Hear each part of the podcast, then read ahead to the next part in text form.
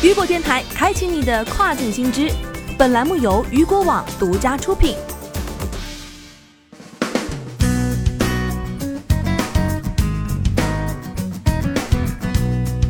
Hello，大家好，欢迎大家收听这个时段的跨境风云。那么接下来的时间将带您来关注到的是，亚马逊助力新加坡零售商发展在线业务。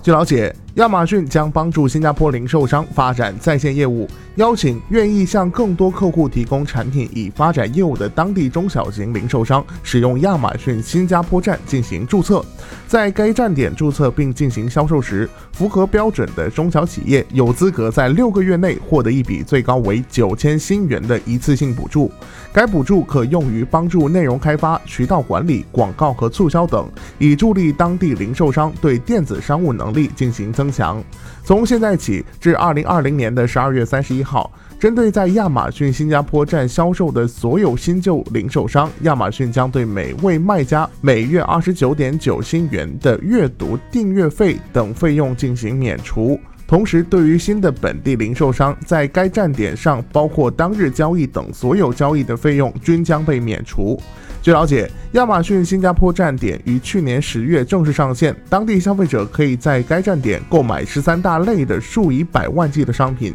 亚马逊新加坡站还建立了一个总体面积超过一万五千平方米的物流中心，拥有超过五千立方米的储存空间，面向 Prime 会员提供数十万款一日配送产品，进一步完善了消费者的物流运输体验。在去年十二月，亚马逊新加坡站正式开通中国卖家开店通道，同时亚马逊还为新入驻新加坡站点的中国卖家提供了零元月租及零元申报的活动优惠。